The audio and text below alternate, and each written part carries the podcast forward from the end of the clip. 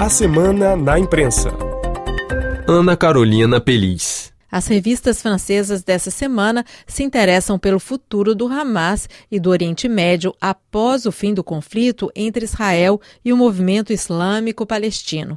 A revista L'Express imagina cinco cenários diferentes para o pós-guerra. O primeiro e um dos mais prováveis, segundo especialistas entrevistados, é de que o conflito dure ainda muito tempo. O segundo cenário é de uma ocupação da faixa de Gaza por Israel após uma vitória sobre o Hamas. Uma anexação do território parece improvável, mas uma ocupação de fato, como a do sul do Líbano, é considerada possível, segundo especialistas do Oriente Médio. O terceiro cenário, temido pelos países ocidentais desde o começo da guerra, é o de uma escalada do conflito em toda a região, com a entrada do Hezbollah libanês e seu aliado iraniano. Essa situação seria catastrófica tanto pelas vidas humanas quanto pelas perdas materiais.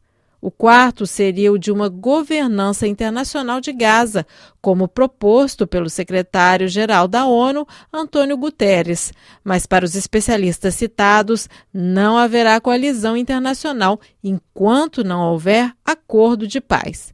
Finalmente, o sexto cenário, o mais otimista, mas também o mais complexo, é o de dois estados. A revista lembra que os ataques de 7 de outubro colocaram no centro do debate as condições de vida dos palestinos. Por isso, esse esquema marginalizado nos últimos anos é atualmente considerado como o único possível para conseguir a paz.